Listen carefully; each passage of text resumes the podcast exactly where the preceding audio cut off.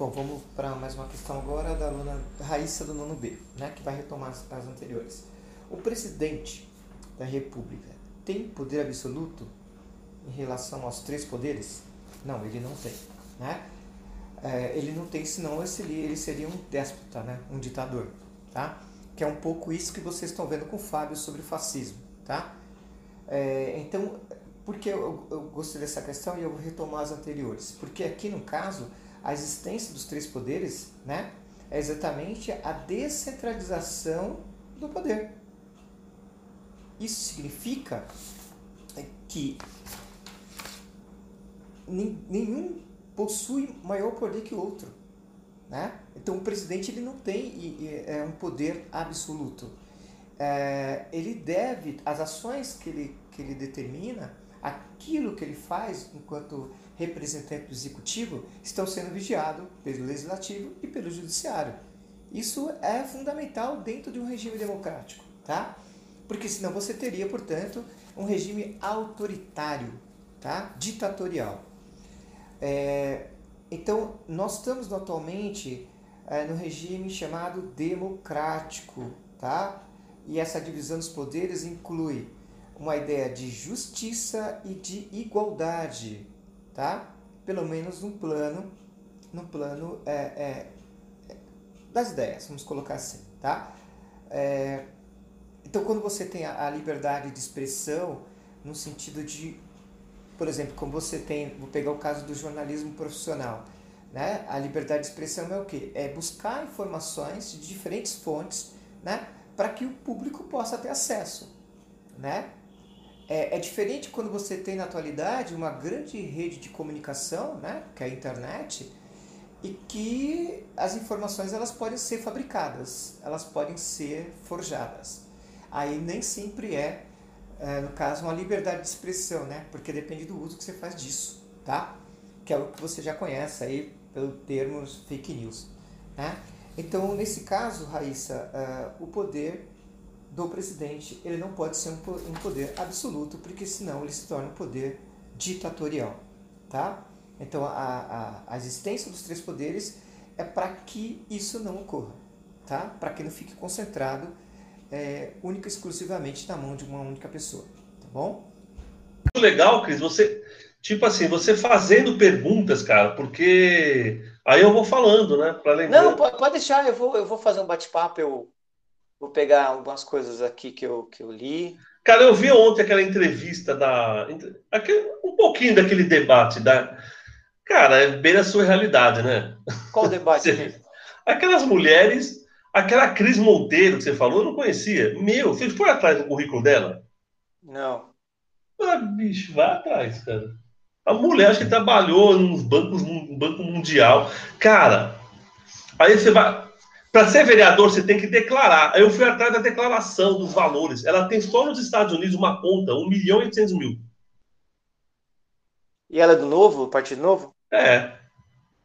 Aí, bicho, como é que você vai querer? Meu, Tipo assim, como é que você vai. Aí o cara lá vai discutir abertura de escola com duas mulheres que são de escolas particulares. Cara, não é qualquer escola particular, não. É de alto nível, com uma vereadora que. Cara, eu duvido que essa mulher pisou alguma vez numa escola pública. O secretário deixou claro de que ele não tá, ele estava conhecendo as escolas ainda, porque ele tinha entrado em janeiro.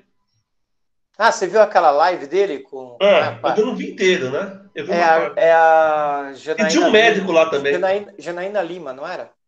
A vereadora desse debate, não? Cris Monteiro. Ah, tá. Era uma outra. Cris Monteiro. Deixa eu ver. Meu! Aí eu fui atrás, cara. Eu falei, puta, que que é isso, bicho? É Cris Monteiro, deixa eu ver.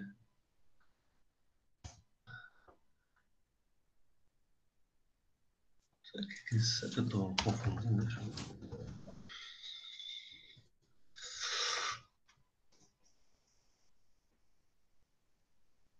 É, essa é Cris Monteiro mesmo. Quer ver? Cara, você olha aqui, ó. Ela foi diretora da JP Morgan, cara.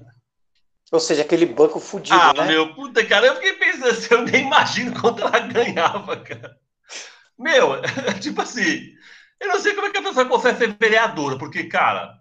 Não, mas aí tá claro o objetivo. É isso que eu até ia falar com você ontem. É, para a gente pensar nessa ideia, Mi, de como que essas pessoas é, que são de, de, de ramos diferentes, mas são. É, não é da educação, né?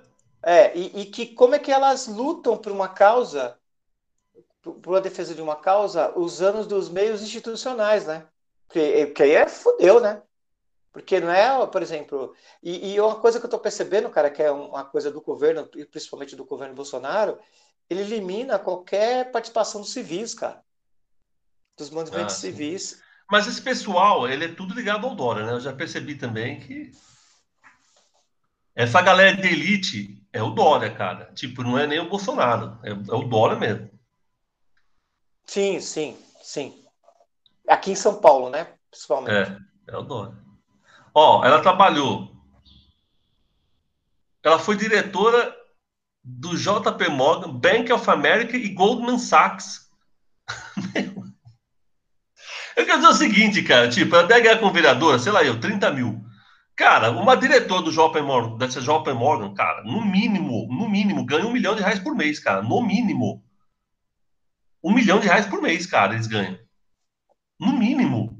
Ou seja, cara, tipo assim, ela tem que, ela tem que ser vereadora durante 70 mil anos para ganhar o que ela ganhava durante. E ela trabalhou 30 anos no JP Morgan. Cara, então você imagina você ganhar um milhão de reais por mês durante 30 anos. Cris, essa mulher, cara, aí colocou lá que ela tem um patrimônio de 3 milhões. Não pode ser, bicho, que essa mulher torrou todo o dinheiro. Ou, cara, ela, não, ela tá mentindo na biografia dela. Ou ela tá mentindo. Porque, cara, é, esse pessoal não ganha mais, não ganha menos de 500 mil reais, cara. Não ganha porque, bicho, você tá falando de um lugar, de nos Estados mas, Unidos. Mas, Amir, eu acho que é um pouco também o que, que o próprio Dória é, busca fazer, né? Ele se coloca é, como neutro ele, na política. Assim, esse ele... PSDB é foda, cara, porque o outro PSDB ainda, sacou? Tinha um PSDB que era um PSDB, um PSDB que a gente pode questionar tudo, cara.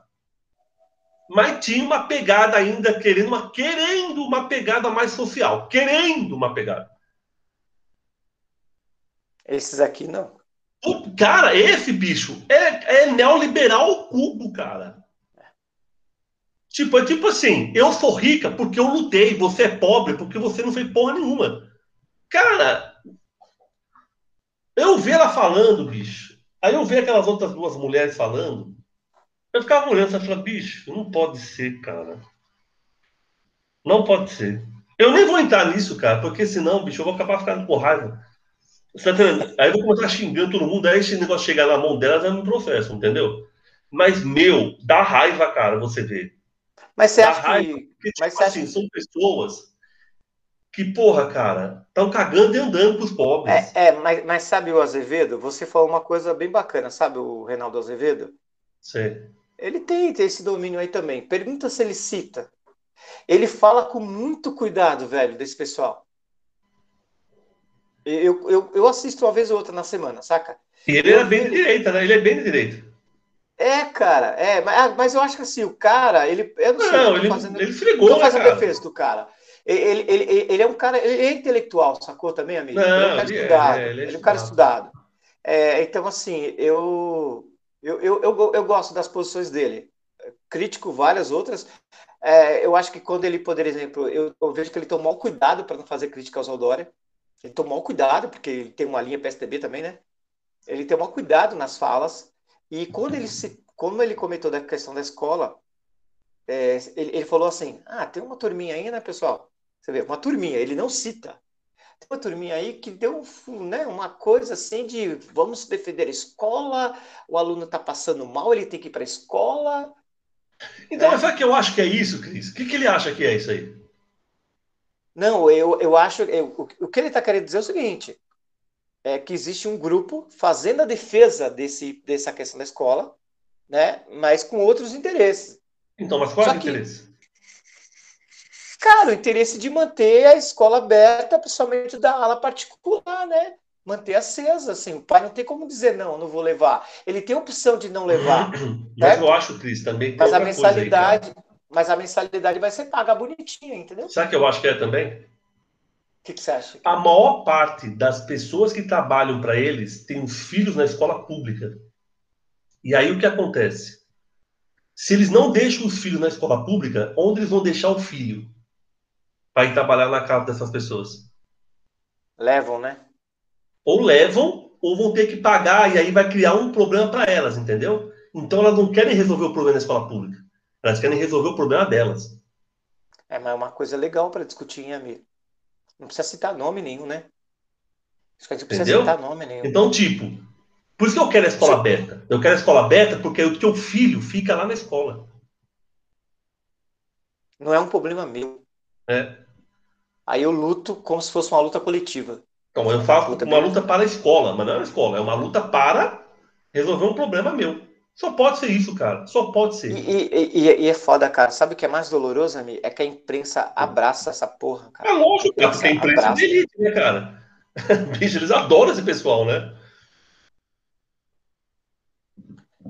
Bom, Mas, enfim, amigo, é, aí você tá pensando em fazer como? Acabar cinco minutinhos, a gente vai falando, aí você para, aí você para É, e coloca. Como que é? eu, marca, eu tô marcando aqui, ó. Beleza? Eu Beleza. marco aqui. Aí eu te digo, Amir. Vamos, vamos combinar um sinal aqui, Amir? Quando eu fizer isso, aí você vai finalizando a fala? Beleza. Pode ser? Tranquilo. Beleza? É, Beleza. deixa eu ver uma apresentação aqui, então. Aí depois você manda para mim. Tá. Bom, é, vamos começar. Como é que a gente pode falar? É, Eu não vou falar bom dia, boa tarde, porque vai ter um cara que vai fazer essa narração in- inicial, entendeu? Ah, é? Que é tipo, é, tem que ser assim, pô. Vai ter Tem um podcast que fica, vai, vai ter musiquinha? Não, só a introdução, só, né? Que essa fala aqui na, né? Fica meio, você não acha? Acho que só a introdução. Mas vê, Tipo- naquele podcast lá, eles, fazem, eles colocam uma música, né? Não, eles colocam uma vinheta, né? É. Não, os caras são profissa. É... Porque assim, ó, amigo, o objetivo desse podcast nosso é tentar trazer uma alternativa, né? É, De comunicação com a comunidade, com a comunidade Uhum. escolar. É, pensando que tem a grande mídia que atende determinados interesses, né? E que é, tantos é, profissionais de educação como é, familiares, enfim, a comunidade como toda, ela nem sempre é, é ouvida, né? Ela nem sempre é escutada é, diante dos seus próprios interesses, né? E essa opinião pública é criada em função sempre da grande mídia, né? É, então é- essa seria a nossa alternativa aqui na, na construção desse podcast, certo? Né, dessa, dessa comunicação com, com a comunidade. É, então, hoje estamos aqui né, com o professor da Unesp, né, professor doutor da Unesp, Amir Raquim de Paula, é um estudioso é, sobre tudo do movimento operário né, é, em São Paulo, e que vai contar um pouquinho aí, Amir, por favor, a gente gostaria que você iniciasse a sua fala, é, tentando pensar, Amir, por que que hoje os movimentos é, grevistas no Brasil como um todo, em particular em São Paulo, vamos inclusive pensar o movimento dos professores municipais, né, que estão no momento, boa parte deles estão em greve, é, o porquê, assim, dessa, dessa perda, dessa força dos movimentos dos trabalhadores urbanos em São Paulo. Você poderia falar um pouco, para a gente como é que se iniciou esse movimento dos trabalhadores urbanos, sobretudo das fábricas em São Paulo? Como é que eles faziam para para se organizar frente a, a, a, aos industriais que colocavam uma série de, de, de regras para esses trabalhadores? Então, Cris, é, a gente vai ter que primeiro pensar o seguinte, né? A gente vai estar falando da formação da classe trabalhadora há mais de 100 anos atrás. Certo. Então, era um capitalismo ainda basicamente industrial. O Brasil também era um país ainda bastante agrário. Eu acho que o movimento dos trabalhadores urbanos, perante a maior parte da população, ele ainda era muito pequeno, assim, 80% ou mais da população estava no campo. Mas ele tem uma tendência né, de se organizar a partir é, das fábricas, ou seja, então são esses trabalhadores que estão nas fábricas, eles começam a perceber as complicações que você tem trabalhando dentro de um regime fabril, na qual você tem 12 horas, 14 horas de trabalho, né, trabalho do menor, de madrugada, as mulheres ganham salários menores que os dos homens, as mulheres ganham salários igual de crianças, enfim, então são várias demandas que você tem a necessidade de conseguir ter, né, além disso, aumento de salário, porque o salário era muito baixo, e aí eles começam a perceber que isso só pode acontecer se eles se organizarem em sindicatos. Então, os sindicatos são essa forma de resistência contra o capital. Então, é muito claro na cabeça desses trabalhadores do início do século XX em São Paulo, né, de que eles só vão conseguir romper com essa estrutura extremamente violenta, né, que faz com que eles tenham pouco tempo a se dedicar para eles e para a família, se eles se organizarem. Então, o sindicato, para eles, é um veículo de transformação. Se eu não estou no sindicato, eu não consigo fugir dessa situação de opressão, entendeu? Bem, então esses sindicatos, eles são como? Eles são, na sua maioria, organizados de forma anarquista. Porque os anarquistas têm muita presença no início do século XX aqui é, no estado de São Paulo, principalmente na cidade de São Paulo, nesses sindicatos. Aí como é que é? Então ele é autogestionário, então não tem presidente de sindicato, não tem diretor de sindicato. O que existe são coordenadores dentro do sindicato, coordenador de economia, coordenador, por exemplo, de greve e assim por diante. Essas coordenadorias, elas podem mudar conforme é, se a pessoa está trabalhando corretamente ou não, se eles percebem algum desvio, automaticamente esse cara sai e entra outro. Então, se a gente for fazer uma comparação com o sindicato, por exemplo, dos professores hoje, né? Por exemplo, sindicatos tanto da POS, vamos dizer, o Simpem, é uma coisa inimaginável, por exemplo, alguém ficar tanto tempo na, na direção, entendeu? Sei lá, então, sei lá, Bebel, sei lá, eu tá 10, 12 anos, e o, e o Cláudio Fonseca, sei lá, eu tá mais de 10. Então, isso é inimaginável para os anarquistas. É, isso para eles cria uma burocracia dentro do próprio sindicato. Então, é, e por que, que eles, eles acham que o sindicato tem que funcionar desse jeito? Porque eles acham o seguinte: se você burocratizar o sindicato, as pessoas não vão querer mais entrar no sindicato. Eles vão entender isso. Não, então você precisa mudar o sindicato.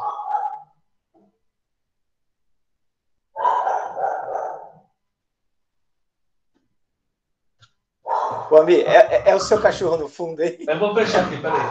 É que ele é chato, cara. Atrapalhou muito aí? Não, não, só o finalzinho, amigo. Fica tranquilo. Ficou muito legal. Ficou muito legal. Ficou bem didático. Eu queria aproveitar, Amir, dentro do que você está falando, é, da questão do sindicato, eu queria é, te emendar uma questão é, para você falar. É, é, eu gostaria de saber quem são esses, esses primeiros trabalhadores urbanos. Tá. De onde eles vêm? É, quais são as suas formações? E, e queria que também você pudesse explicar de uma forma é, bem, bem simples é, o que, que seriam os anarquistas, né? Principalmente para para assim, para a comunidade escolar, porque o anarquismo sempre teve um termo muito pejorativo, né? Muito uhum. negativo. Pode ser essas duas coisas, amigo? Beleza. Vai lá. Então, e, bem, como é que funciona isso? Quem, quem, são esses trabalhadores, né? No estado de São Paulo, principalmente, são trabalhadores que vêm para trabalhar no campo, então, são pessoas que vêm dos países europeus, principalmente Itália, Espanha e Portugal, acho que a maior parte é de Espanha, Itália e Portugal, se a gente for pegar, né? Eles vêm na ideia de conseguir algum tipo de terra, isso nessa grande leve de imigração que começa pós é, o, fim da, da, o fim da escravidão no Brasil, 1888, o início da República. Eles percebem de que eles não vão ter acesso à terra e aí, automaticamente, eles começam a sair das cidades ou do, do, das favendas do interior e ir para a capital. E na capital, você tem esse boom industrial acontecendo e aí eles vão, então, entrar nessas fábricas. Aí você fala, mas tem trabalhadores brasileiros? A migração principal vai acontecer de brasileiros do Nordeste para o Centro-Sul, ela vai se dar principalmente, não digo que não tenha nessa época, mas principalmente a partir da década de 30. Né? Até a década de 20, o que você vai ter em São Paulo, porque no Rio muda muito a configuração, já muda, Né? Em São Paulo, a maior parte desses trabalhadores são imigrantes. Então, na fábrica vai ter também brasileiros, mas a maior parte é imigrante. Inclusive, havia uma tendência na época do dono de fábrica imigrante contratar imigrante. Então, por exemplo, o Matarazzo contratava italiano. Né? O Crespi, que era italiano, contratava italiano. Então, eles faziam isso, ok? E industrial brasileiro, de ponta nessa época, o principal era o Antônio Prado, que tinha uma vidraria, a vidraria Santa Marina, que, de certa forma, ele trazia o capital da agricultura para a indústria, porque ele, é, a família dele era uma família cafeicultora. Ok? Então, essa é a primeira coisa. Bem, e quem são esses anarquistas? Os anarquistas são, então, eles vêm junto com, esse, com essa leva de imigrantes. Eles, os anarquistas são socialistas, né? Eles são, tipo, eles acreditam numa sociedade sem propriedade privada, só que diferencia ele dos socialistas, vamos dizer assim, marxistas. Os marxistas acreditam que o proletariado tem que tomar o poder para fazer uma revolução. Os anarquistas acreditam que essa revolução tem que acontecer né, sem a presença de o trabalhador tomar o poder, porque quando ele toma o poder, há uma tendência natural desse trabalhador abrir mão daqueles princípios que ele tinha né, e começar a ser um cara burocrata, ou seja, ele vai começar a se autodefender, ao invés de defender os, os interesses dos trabalhadores quando ele chega no poder. Então, os anarquistas são contra a tomada do poder pelos trabalhadores. O que, que eles querem? Querem que os trabalhadores entrem em sindicatos e associações e vão modificando a sociedade a partir dessas estruturas. Então, eles modificam essas estruturas, o sindicato, por exemplo, não é um sindicato burocratizado, não é um sindicato que tem, então, é, hierarquia, e aí é um modelo para a nova sociedade. Então, eu acho, assim, para simplificar, vamos dizer assim, né, os anarquistas são dessa forma, ou seja, eles não. É, porque, por que, as pessoas associam, às vezes, anarquia à bagunça? Porque as pessoas associam de que o ser humano, para conseguir se organizar, ele precisa de hierarquia. Precisa ter um cara que manda e outro que obedece. Só que na vida cotidiana, as pessoas não fazem isso, a não ser nas, nesses espaços institucionais. Então, por exemplo, na vida cotidiana, as pessoas tentam a todo momento o consenso. Então, por exemplo, a gente aqui está falando um podcast, a gente tenta o consenso. Você não chegou e falou, você manda e eu obedeço. E a, na vida comum é assim que acontece. Né? Das coisas mais triviais, você vai tomar, você vai num bar com as pessoas. Você vai lá e toma cerveja e tenta achar um consenso.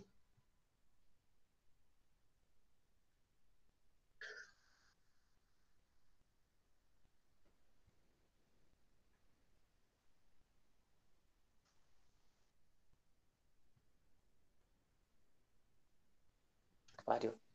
Ô, Ramis, você nem para avisar. Então, eu, eu, estava, eu estava fazendo a leitura da historiadora a Margarete Rago, do, do seu livro do Cabaré ao Lar, né? É, e, e ela, ela cita. Não, eu vou, eu vou voltar porque travou aqui, me desculpa. Ó, é, Espera só um pouquinho.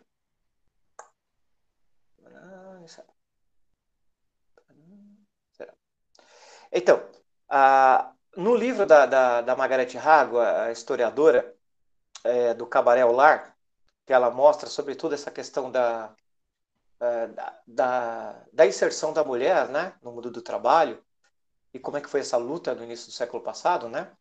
Tem uma coisa que me chama muita atenção no livro dela, que ela comenta o seguinte, que para além da questão, das questões sindicais, os trabalhadores, né, eles faziam uma luta é, no campo do miúdo, no campo do dia a dia, né? É, Para além de ocupar as ruas, eles também faziam uma certa pressão é, em questões da fábrica, quando eles se sentiam atingidos, no sentido de uma pressão do patrão. Ou seja, quando eles eram meio que pressionados sobre determinadas coisas, eles tentavam reagir de uma outra forma. Uma dessas formas era a questão da lentidão na produtividade. Então eu queria que você pudesse me explicar um pouquinho para nós que para além dessa questão sindical, né, porque eu vejo muito isso hoje, por exemplo, tem o um sindicato dos professores, mas tem grupos é, que trabalham em prol é, a, uma, a uma luta né, do, dos professores, mas não necessariamente vinculada aos sindicatos. Eles fazem o chamado comando de greve, que é uma coisa mais um campo miúdo, mas que dá um resultado interessante, porque é, é bem isso que você tinha falado antes, quer dizer, não está dentro do campo institucional, né, sindical, mas é uma luta, porque está dentro de um consenso de, de pessoas que se juntam né, em, em prol é, de um objetivo comum, que é dar visibilidade à sua luta. Você poderia explicar para nós como é que isso se dava naquele início de, dessa, dessa formação do movimento operário? Então, Cris, eu acho que primeiro tem que entender o seguinte: hoje o sindicato ele tem uma perenidade, né? Tipo, o sindicato ele consegue sobreviver, principalmente até 2018, porque existia é, o sindicato ligado às empresas privadas, né, existia o imposto sindical. Então, ele dá uma perenidade. Então, por exemplo, o sindicato, na maior parte das vezes no Brasil, agora, ele virou uma empresa, né? Então, por exemplo, você vai no sindicato, tem lá funcionário que trabalha no sindicato. Inclusive, há uns, uns 10 anos atrás, teve greve dos trabalhadores em sindicatos. Porque existe o, sindicato dos trabalhadores em sindicatos. O que é um negócio maluco, porque, tipo assim, o sindicato virou uma empresa. Então, tipo, ele tem terceirizado dentro da empresa dele, porque ele precisa ter, diminuir os custos. Meu, qual, qual vai ser a legitimidade de um sindicato que faz terceirização igual a prefeitura faz, entendeu? Na minha cabeça, cara, a legitimidade se perde. Bem, como é que o sindicato... Então, primeiro tem que entender isso. Esses sindicatos, eles não eram perenes. Eles dependiam do quê? Dependiam da cotização dos trabalhadores. Então, quando os trabalhadores davam, davam dinheiro, bancavam, o sindicato existia. Se não tinha, se, se não bancava, ele refluía, ou até acabava às vezes, entendeu? Enfim. Então, você tinha que achar outras formas de ação sindical. Porque você não tem como depender apenas do sindicato, né? Você precisa dessas ações sindicais mais locais dentro das fábricas para agregar as pessoas, para as pessoas entenderem a importância dessa luta, e aí sim eles entrarem no sindicato. Hoje o sindicato não precisa disso. Se você gosta ou não do sindicato, ele vai continuar existindo. Porque ele não depende, basicamente, do seu dinheiro. Ele tinha até, até recentemente, ele tinha outras fontes de subsistência. Então, o que eu acho que é diferente, os sindicatos no início do século XX, eles dependem de uma legitimidade. Para ele existir, ele precisa de legitimidade dos trabalhadores. Então ele precisa mostrar para os trabalhadores de que ele é efetivo, de que a luta dele é uma luta é, importante, que só assim eles vão superar essas dificuldades. Então, é, aí eu acho que é, é, legal. Por isso que você tem que ter várias, várias estratégias de luta. Porque com essas estratégias, você consegue ganhar mais gente para o seu sindicato. Quando você está confortável na sua vida sindical, quando você sabe que esse sindicato não tem nenhuma chance, né, de ter problema econômico, cara, a ver da luta sindical fica uma luta mais institucional, tipo assim, eu quero lá ganhar um, aumentar o salário, tirar um sei o quê. Naquele momento, eles precisam da luta para a própria sobrevivência do sindicato. E é por isso que acontecia o que naquele momento?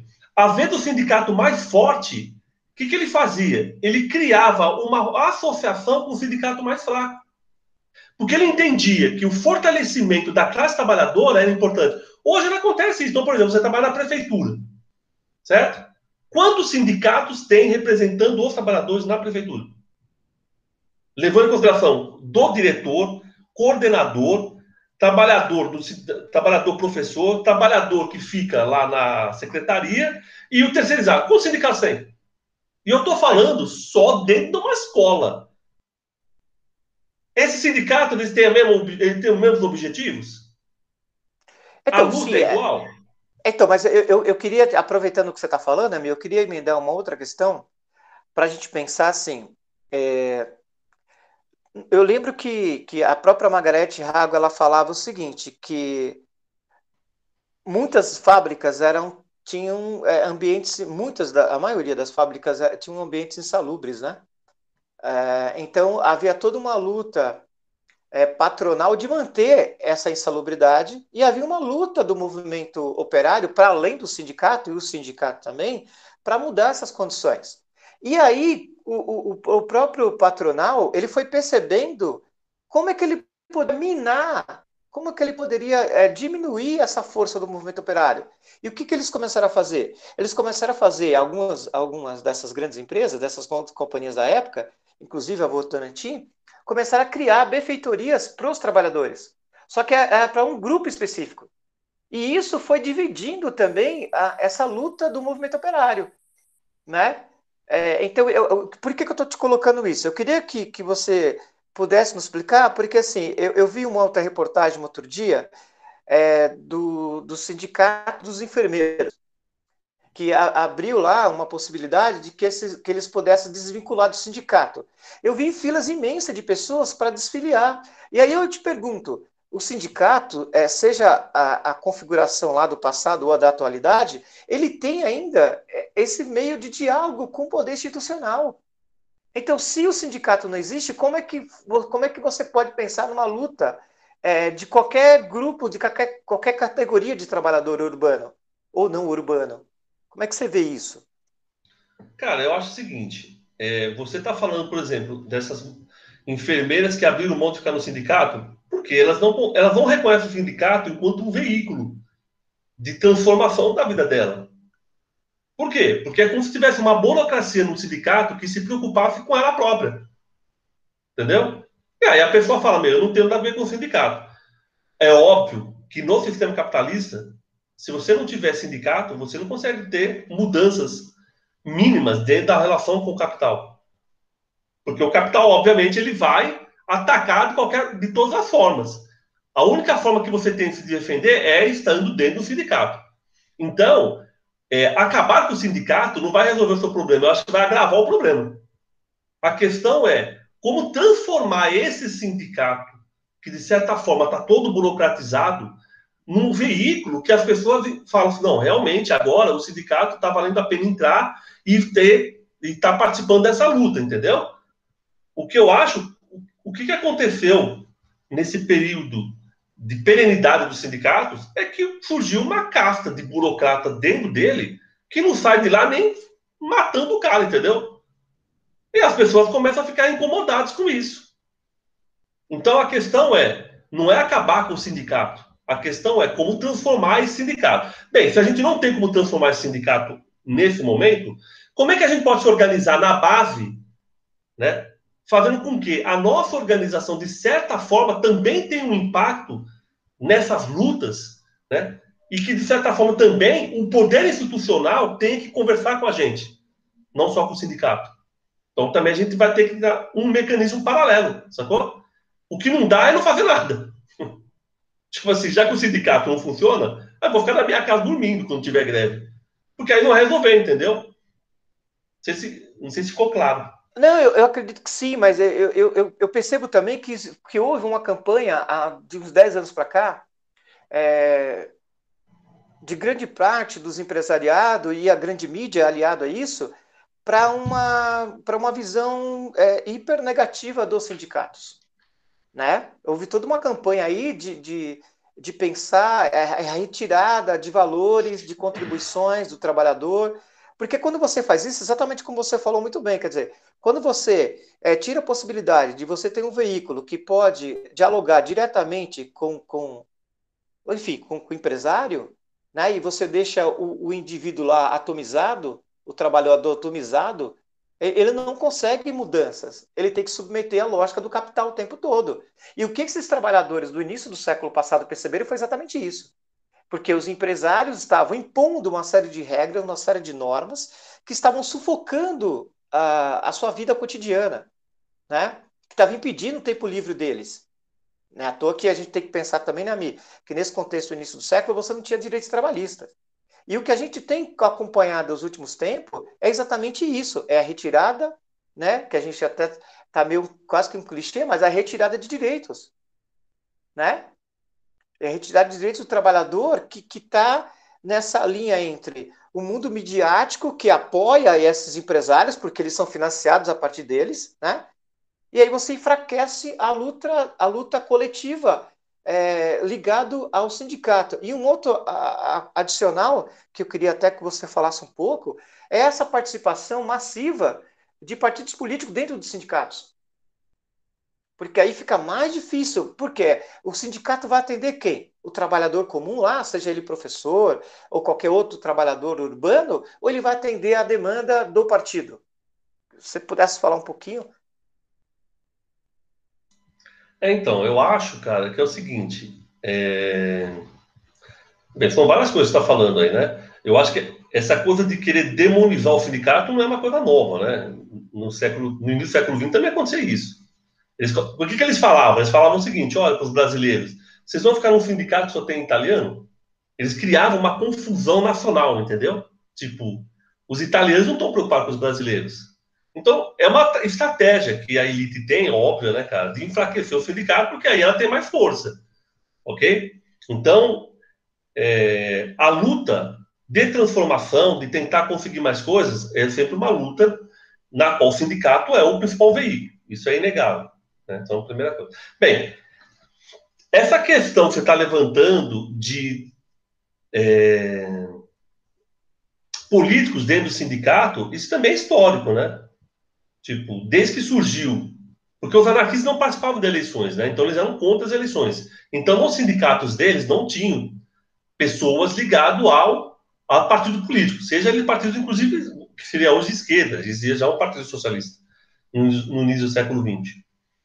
Não, mas os anarquistas não participavam. Inclusive, um dos principais anarquistas da época, de Galerrota, ele foi convidado para entrar dentro do, do, partido, ele, ele, ele não aceitou. Mas, enfim, aí o que acontece?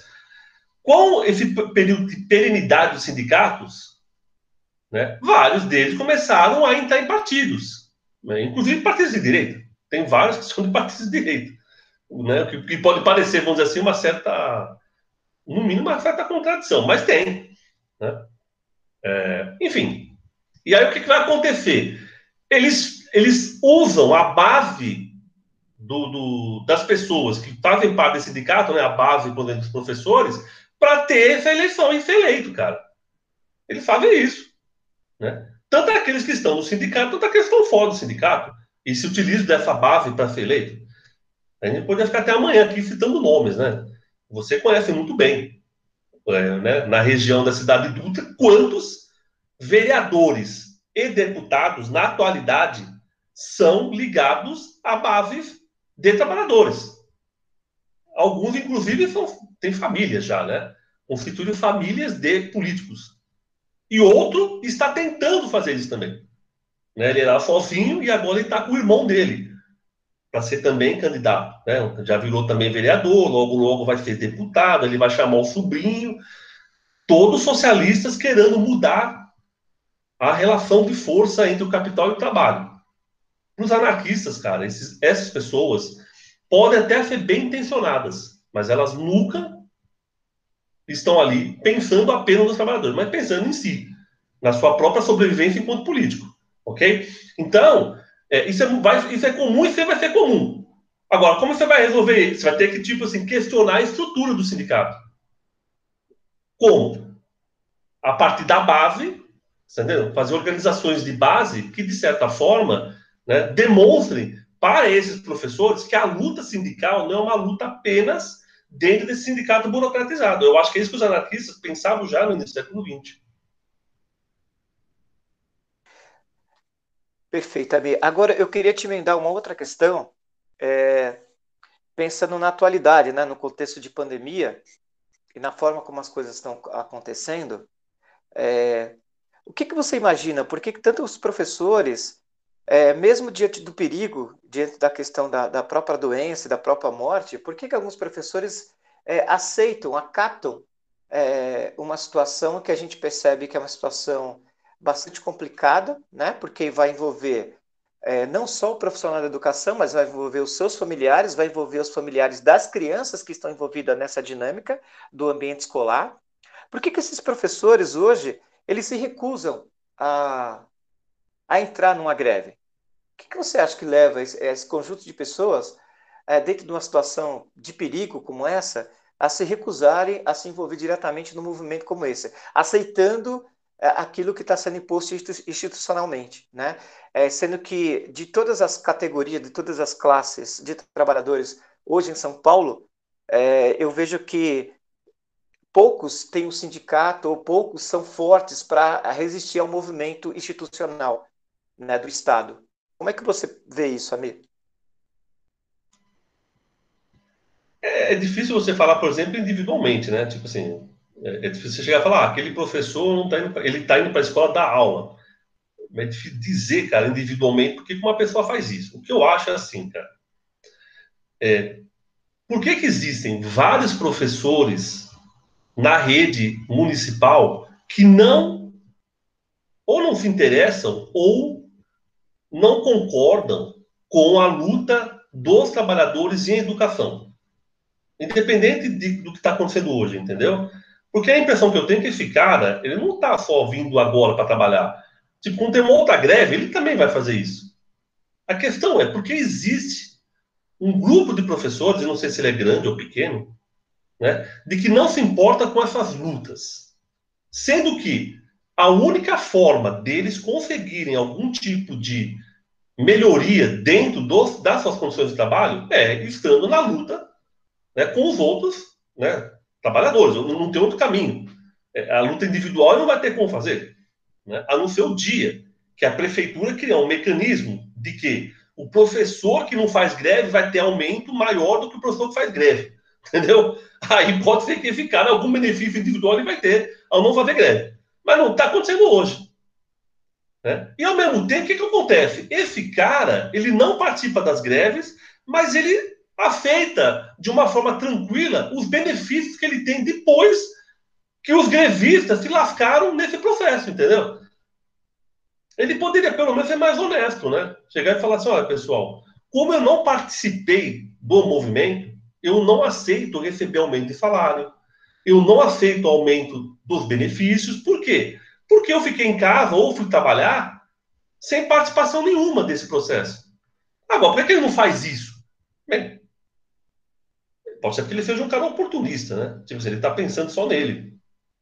O que também não é uma novidade no mundo do trabalho. Né? Não é à toa que existe um negócio chamado pelego. Isso é termo muito antigo, né? Pelego existe há muito tempo, que é um cara que fica. No... Que pelego é aquele negócio que fica em cima do cavalo, né? O cara senta. Por que, que serve o pelego? O pelego serve para você amortecer quando você está em cima do cavalo, senão você vai se machucar. Então o que, que faz o pelego? Ele amortece, né? Tipo, ele fica lá para tentar. Tipo, é um cara que aceita fazer o jogo do patronato, vamos dizer assim, né, cara? Ele aceita. Enfim, eu só acho que então, para mim, não é assim, ah, o cara vai trabalhar hoje no período de pandemia, mas esse cara vai trabalhar em qualquer situação, cara. Se cair um, um meteoro no Brasil e começar a ter explosões, e o cara fala, vai ter que trabalhar mesmo que a sua escola pode explodir, esse cara vai achar um jeito de trabalhar. Porque ele é esse cara. Tipo assim, ele pensa só nele, entendeu? Ele acha que não tem problema nenhum, se assim. Então, é, é, isso é histórico do movimento dos trabalhadores, né? Eu acho é, que não dá para. Tipo, eu, eu, entendo essa dificuldade, né? Que a luta dos trabalhadores tem com relação à presença dessas pessoas. Mas é, eles, são inevitáveis, cara. Tipo, eu ficaria muito surpreso o dia de que 100% de uma categoria de trabalhadores está em greve. Eu ficaria surpreso. Porque isso nunca aconteceu, cara. E dificilmente vai acontecer agora. Então, eu acho assim. Eu não conheço individualmente quais são os motivos, mas é óbvio que existe um grau de oportunismo muito grande na pessoa quando ela faz isso, né? Ela só está pensando em si.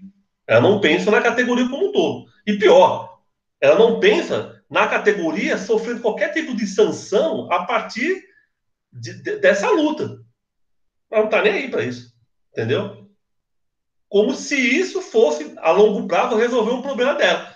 Na minha avaliação, não. Inclusive, agora, ela pode ficar doente e morrer. Sabe o que vai acontecer? a prefeitura vai nem enterrar o cara, porque nem dinheiro vai dar para enterro, e aí depois, passado um tempo, vai contratar para colocar no lugar. Ou seja, não vai nem chorar a morte da pessoa. Mas, enfim, você vai fazer o quê, né? Se a pessoa acha que tem que ser desse jeito. Perfeito, Amir. Cara, tá, tá legal, né? Essa que você fez do pelego foi perfeita, velho. Essa daí. Essa daí foi foda. Puta, explicação fuda do caralho, velho. A ideia do pelego. Puta que pariu. Não, mas você foi. Eu achei que você foi bem, cara. Você, você conseguiu usar termos assim que vai pegar na ferida, saca? Na questão do, do oportunismo, né? Ô, Abi, uma coisa que eu pensei ontem no que você falou, né? Sobre essa questão, eu vou conversar hoje com a supervisora, né? Sobre o que você falou a respeito da, das punidades, da, das punições é, com relação a eu ser servidor, né? É, bom, eu em nenhum momento eu falei meu nome, né? A não ser você me chamou de Cris, então tá beleza. Entendeu? Eu não me declarei, eu sou funcionário tal, tal. Vai, vai ter fita investigando quem sou eu? O que, que você acha? Tá desligado o seu microfone, amigo? Tá se você, se você tem como se resguardar, acho melhor, né? Não, eu não falei meu nome. Se chamou Cris, beleza. É, Cris tem um monte de gente. Se fosse amigo, tá, aí eu tava fodido. Porque é. não ia ter tanto amigo na prefeitura. Não, assim. até, até, até, como eu te apresentei, eu não nem citei o meu nome, entendeu? É, verdade. É... Ami, agora a gente poderia, claro que a gente pode falar mais um pouquinho é, dessa questão do, do sindicato, mas eu acho que você trouxe elementos muito legais, cara. O que eu acho legal discutir, cara, é tipo assim, por que, que os professores aceitem, aceitam ou não vê problema de que um cara que vai gestar o seu trabalho não seja do seu trabalho? Por exemplo, isso não acontece nas universidades. Nós, não gostaríamos e ficaríamos puto. Por exemplo, se alguém falar, se o Dória falasse agora, o reitor da Unesp vai ser o, o, o Renato Aragão, entendeu? Porque é quase desse jeito que eles fazem, cara. Eles colocam um cara lá que você nunca viu na vida, que ele nunca trabalhou na prefeitura, e as pessoas aceitam isso com uma normalidade. Então eu acho legal discutir isso. E, porque, tipo assim, você aceitaria que colocasse o Padula para ser diretor da sua escola? Claro que não, porque eu não conheço. Então, mas, você, mas as pessoas aceitam ele ser algo muito maior, que é secretário, é, cara. Ele, ele, não tem nenhum vínculo com a comunidade, ele não tem nenhum então, vínculo cara, com os professores. Eu, eu, eu não consigo entender isso. Como que como os professores aceitam isso, cara, sem nenhum não questiona, inclusive os sindicatos não questionam isso. Em nenhum momento eles questionam. Eles acham normal. Como normal? Você está colocando um cara que não tem nada a ver com a realidade sua lá, e é, às vezes não tem informação nenhuma naquilo e assumindo um posto de tão importância, é, né? cara. Então acho legal discutir, tipo assim, para fazer uma reflexão de vo para vocês. É, eu queria aproveitar, Amir, já que você, tá, você tocou nesse ponto aí da questão mais de poder institucional, né, ligada à área da educação, eu queria que você falasse um pouco é, dessas organizações, né, particulares que estão aí na, na grande mídia fazendo defesa das escolas abertas, né? E são pessoas que vêm de um ramo é, totalmente distinto do, do, ensino público, né? E também é, eu queria que você pudesse falar um pouquinho é, de alguns partidos, não vamos citar nomes aqui dos partidos, mas que estão liderando essa, essa causa, né? Num momento tão delicado. Eu acho legal, cara, tipo assim, não citar nomes, mas ao mesmo tempo dizer assim, olha, existem vários grupos, por exemplo, ONGs como Todos pela Educação, porque não é só eles, cara. Porque senão a gente fica focalizando num pequeno grupo, quando na verdade, cara, são N grupos que já fazem isso. O que eles estão fazendo é apenas. Você tá entendendo? É tipo assim, eu acho, cara, na boa, que essas mulheres elas querem ser candidatas, entendeu?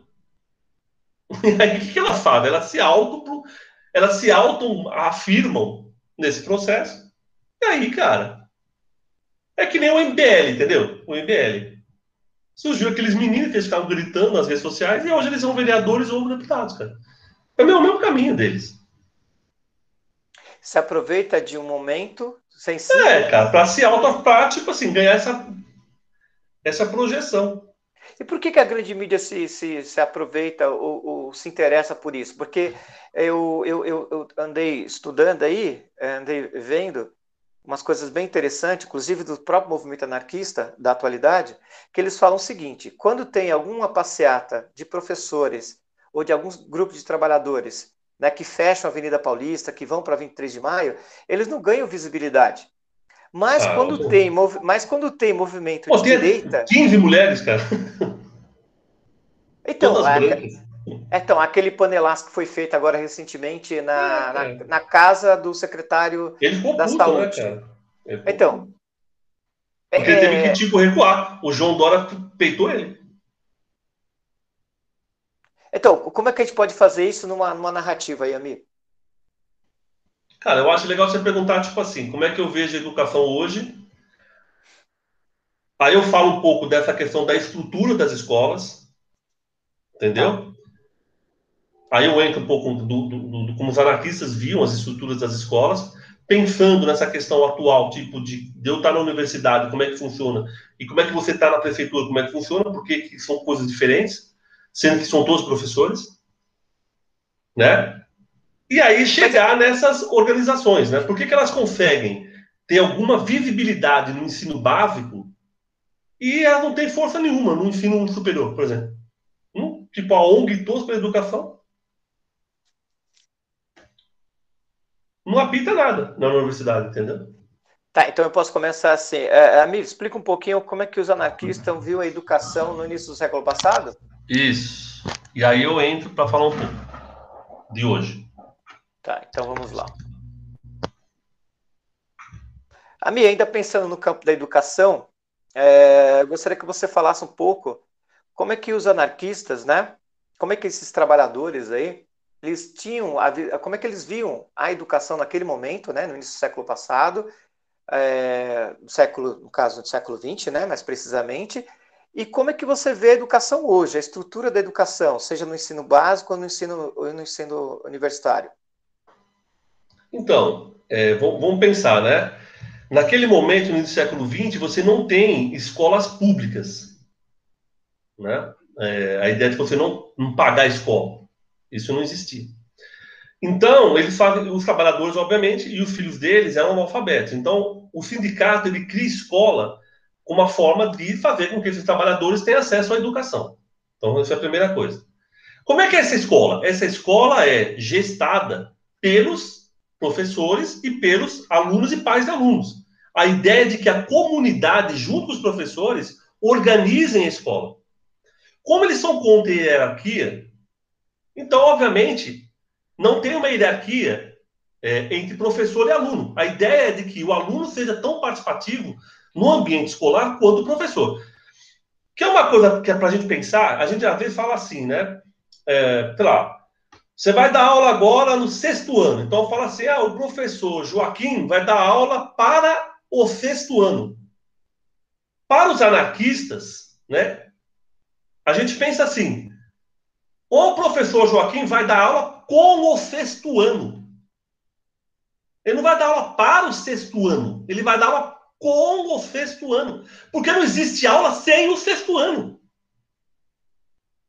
Essa ideia de para dá uma ideia de que eu estou levando um saber para a sala de aula para os alunos. Então, para os anarquistas, a escola é um ambiente na qual os professores e os alunos trocam conhecimentos. Existe o conhecimento do professor, existe o conhecimento do aluno. Então, essa é uma troca efetiva entre os dois. Os dois estão trocando a todo momento conhecimentos. Isso tem que mudar. Essa coisa de falar, eu vou dar aula para a turma tal, eu vou dar aula com a turma tal, eu só faço trabalho com alguém. É por isso que o aluno às vezes não tem interesse nenhum. Porque você está igual para ele, ele fica lá parado esperando você. Então a aula se faz com o aluno. Você tem que trazer o aluno para fazer aula com você. É assim que os anarquistas faziam aulas no início do século XX. Eles tinham até jornaizinhos. Os alunos de 10, 11 anos tinham um jornalzinho dentro da escola. Chamava O Início. Eles falavam de tudo que eles faziam. Eles estimulavam os alunos ter uma prática dentro da, do ambiente escolar. Você quer ver o que é diferente? Então, por exemplo, você vai na escola. Eu dei aula na escola, na prefeitura. Né? No estado, dei aula na prefeitura de vários lugares também, inclusive. Né? Tinha lá no primeiro comedor, tinha direitos e deveres dos alunos. Mas, mas você perguntou para eles quais são os direitos e deveres deles? Não, cara. Porque você entende que o aluno não tem direito e dever nenhum. Isso é você que passa para o aluno. Você nem conversa com o aluno sobre esses direitos e deveres. Você simplesmente fala: olha, meu filho, são esses aqui os seus direitos e seus deveres. Então você fala para ele que esse ambiente não é dele, o ambiente é seu. Você está trazendo ele para cá. Por isso que você dá uma aula para ele. Porque a escola não é dele, a escola é tua. Então eu acho que isso já muda muito para os anarquistas. Só existe uma aula com os alunos. Só existe uma discussão de direitos e deveres com os alunos. E se você trazer a comunidade para dentro da escola, com os, né, os pais alunos, sem trazer os alunos, a escola vai se fortalecer, cara. O que, que acontece hoje é, o pai do aluno fala assim, você deu aula para o meu filho? Porque ele entende que você é responsável pela aula. É como se na sociedade cada um tivesse uma coisa para fazer. O professor vai dar aula, o aluno vai assistir, o pai do aluno coloca ele, entendeu? Se você traz todo mundo para o ambiente escolar e fala, não, esse ambiente é nosso, nós vamos discutir aqui, você vai fazer com que todo mundo tenha que ser corresponsável do ambiente escolar. O que está acontecendo hoje é que não existe essa corresponsabilidade. Então, o ensino hoje, nesse sentido, seja ele público ou particular, ele fica uma relação de clientes, né? Exatamente. Mas é assim que fala, né? Fala assim, a clientela da escola tal diminuiu. Até na escola pública era assim, né? O cara chega e fala assim, a clientela está tá menor, não tem tanto aluno no EJA. Porque a gente entende o aluno como cliente mesmo. Essa é relação capitalista. Né? E o aluno acaba, coitado, com 10, 11, 12 anos, projetando isso na cabeça dele, de que ele não é parte da escola. Ele só vai na escola lá, fica um tempo e depois ele vai embora. Se você...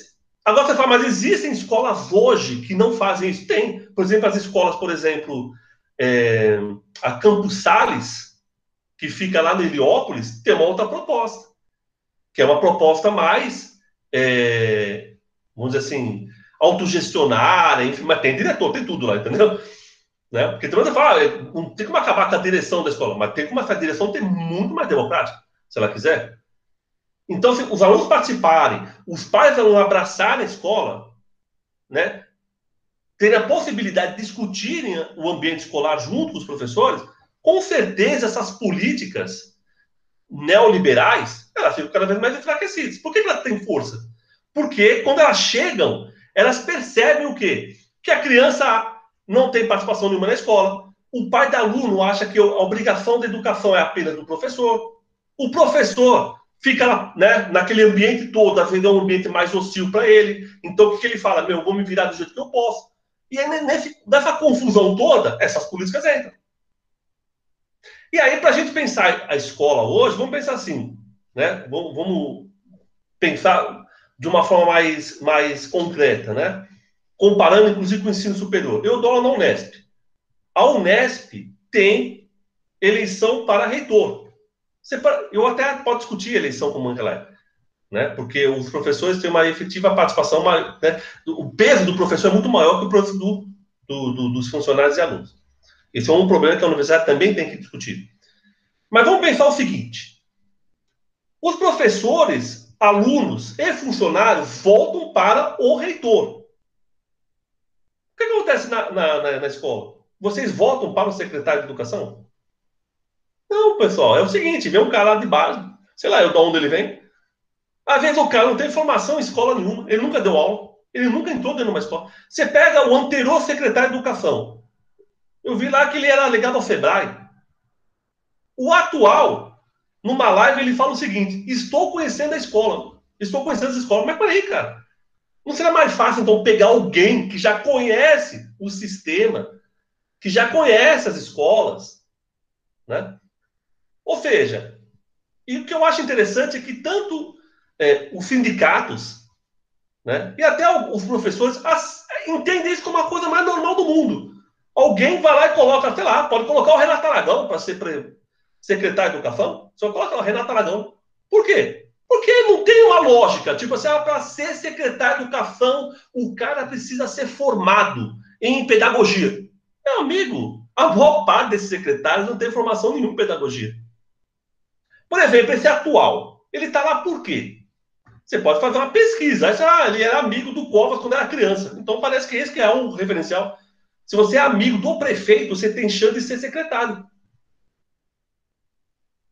Ou seja, se, a, se vocês entendem que isso é normal, alguém de fora coloca um secretário para gerenciar, e aí, obviamente, as políticas sempre ser de cima para baixo, porque é essa a lógica, essa estrutura da escola sempre vai ficar desse jeito. O que os anarquistas sempre questionavam é base para o topo, nunca do topo para a base. A estrutura da escola é do topo para a base. Eu coloco no topo uma pessoa, sei lá, eu, de onde que ela veio. Eu não estou falando que a pessoa, sabe? Eu não estou dizendo se a pessoa é boa ou mal intencionada. Eu não estou discutindo isso. A minha questão é da onde veio o sujeito. Isso vale tanto para a escola é, da prefeitura quanto do Estado. Então, por exemplo, no Estado, o atual secretário, ele é da onde? Quantas vezes ele entrou numa escola pública antes de ser secretário? Os filhos dele estudam, estudam, estudam escola pública? Ou seja, são várias questões que a gente faz de conta que não interessa. Ao ponto de hoje, você ter, por exemplo, movimentos de, de mulheres da alta elite, né? Que estão defendendo a abertura da escola pública. Só que o filho dela estuda na escola particular de alto, sei lá, que custa 8 mil reais. Mas por que isso acontece? Porque isso é muito comum. Essa, você pautar a escola pública sem necessariamente você estar na escola pública. Então eu acho que esse é, é um dilema que é, os professores, não só, mas os trabalhadores têm que prestar atenção, né? Isso não acontece em todo o sistema. O sistema educacional do ensino superior de universidade é, estadual e federal, ele é basicamente são é a comunidade que escolhe quem vai ser o que vai gerenciar durante um tempo. É impensável isso. Você pegar um cara de fora e colocar, por exemplo, para ser reitor da Unesp. É impensável. A comunidade toda ia arrebentar, cara. Não ia aceitar. Fala, não, isso é uma ingerência. Mas isso é muito, isso é aceito de uma forma tranquila na, na prefeitura no estado. Mas aí é uma coisa interessante para a gente pensar, né? Se colocasse o atual secretário de Educação para ser diretor da tua escola, você aceitaria? Provavelmente você vai falar não. Por quê? Porque você acha que o diretor da sua escola tem que ser um cara da ligado à escola, que deu aula. Ou seja, você não aceita que ele seja diretor, mas você aceita que ele seja secretário. Olha que louco. Ele vai mandar em todos os diretores. Aí você aceita, mas da tua escola você não aceita. Então, se esse perfil não mudar, essas políticas externas tendem a cada vez ganhar mais força. Quando é que você vai barrar essas políticas? Fortalecendo a escola, tendo um ambiente escolar cada vez mais coeso com a comunidade, com os alunos, né? com os diretores e assim por diante. E aí eu acho que é isso que os anarquistas faziam no início do século XX. Perfeito, amigo. Ah, deu, deu, deu um podcast fechado isso aqui. Isso aqui deu 10 minutos, mas ficou muito legal. Ficou muito, ficou muito solto, ficou muito legal mesmo. Acho que você, você pegou desde a, da, do movimento anarquista, passou e falou da, da, desse movimento atual de uma forma sutil. Ficou legal. Ficou legal. Não, então, mas, mas você vai. É, fecha ou quer falar mais alguma coisa? Não, eu pensei assim. É... Vamos trabalhar com o que a gente tem agora, né, Amir? Tá. A minha ideia agora é transformar isso em áudio é, eu queria. Nós vamos agradecer, né, Cris? No Oi? podcast. É estranho, cara. Eu paro de falar e pronto. Você tem que falar, não, muito obrigado, professor Amir, por participar do podcast. Pronto. É, então, mas eu vou ter que falar isso e replicar. Eu vou, eu vou, tentar montar uma fala aqui, tipo assim, agradecendo o professor Amir pela, pelas falas, pela, pela reflexão e aguarde novos episódios sobre essa entrevista. Pode ser assim? Porque eu pretendo fazer sobre isso. Sobre entrevista? Então vai não, ter outros? A... E, não, então, aqui já são vários que a gente falou. Aqui são vários. Eu não posso colocar. Aqui, se, se eu for medir aqui o tempo a me dá mais de uma. Dá mais de uma hora, não. Dá. É, dá mais de uma hora, eu acho. Então, mas daí você, ah, você vai cortar cada um em 10 minutos. É, em torno de, de, de 5 a 10 minutos, entendeu? Ah, beleza. Então, a, Não, a, ideia, a ideia é fazer exatamente. Esse agradecimento vai replicar nos outros, entendeu? Eu vou somar em cada termo de entrevista, eu, eu cacho e, e essa fala. Beleza. Pode ser? Tranquilo. Então vamos lá. É... Tem que. Não, mas eu não vou falar nada, né? Só você vai falar. Não, você, você, você fala agradecido, como é que é? Sei lá. precisa falar nada, né? Ah, eu vou falar alguma coisa, então. Fala obrigado, bom. Mas não vou falar teu tá. nome, né? Senão vou falar, não, Cristiano Manuel, muito obrigado, você que dá aula aqui na região da cidade do. que estuda na EMEC, que dá aula na EMEC é, dia. Vou falar, porque senão eu vou te queimar. Aí eu só falo obrigado. É, tá. Vamos lá, então. Bom, então nós agradecemos aí é, a, as falas bastante é, expressivas né, e, reflexivas do, do, do, professor doutor Ami, eu aqui de Paula, né? E eu gostaria que vocês aguardassem novos episódios dessas, dessa entrevista que o Amir deu né, para nós aqui da, da, da comunidade de Capela do Socorro. Beleza, então, eu que agradeço o convite e fico disponível aí para mais conversas. E o importante é que a luta continue. Perfeito, amigo. Perfeito. A gente corta aí. Tá boa a fala, cara. Final? Tá, tá, tá fechado aí. Você falou de mim, eu sou viado, mas tá fechado o seu aí. Não, você, não, você falou que é da Capela do Socorro. Já fica fácil descobrir que existe um professor chamado Cris na Capela do Socorro. É, né? você já. já me é, tipo, ele teria que saber onde era. Se era na Capela do Socorro, se era na Zona Leste, se era na Zona Norte. Você já eu já fiz o filtro, né? Você já filtrou, né? Então deixa eu voltar. Agradece aí de novo e não coloca a Capela do Socorro. Tá. Beleza. Fala do que você é... da de greve e tal, e pronto. Oi? Não, você é da, não sei do comando de greve, não sei como é que funciona. Não, nem precisa falar, meu, porque vai ter uma pessoa narrando o início, então. Ah, então beleza. Então só agradece. Só agradeço, professor amigo, e eu falo. Tá. Então, agradecemos aí a, a, as falas é, contundentes e reflexivas do professor Amir Requim de Paula, professor da Unesp, é, que esteve conosco aí e vai estar em outros episódios mais à frente. Obrigado, Amir. Bem, eu que agradeço e estou disponível aí a novos convites. O importante aí é que essas reflexões ajudem vocês nesse processo de luta. Agora melhorou, Amir. Até a minha fala que aí eu não me denunciei, né? No, no... Desliga o microfone, viado. Tá livre agora. Eu falei, ali, ali ficou fácil para saber que você é da Capela do Socorro, né? É, verdade, verdade. Aí como é Mas... que você faz agora? Você pega isso daí e corta? É, eu vou até parar a gravação aqui. Aí eu Como faço é que assim. funciona? Você coloca ele num programinha e aí, tipo assim, você fala, eu vou parar aqui. Aí você vai, pum, dar um corte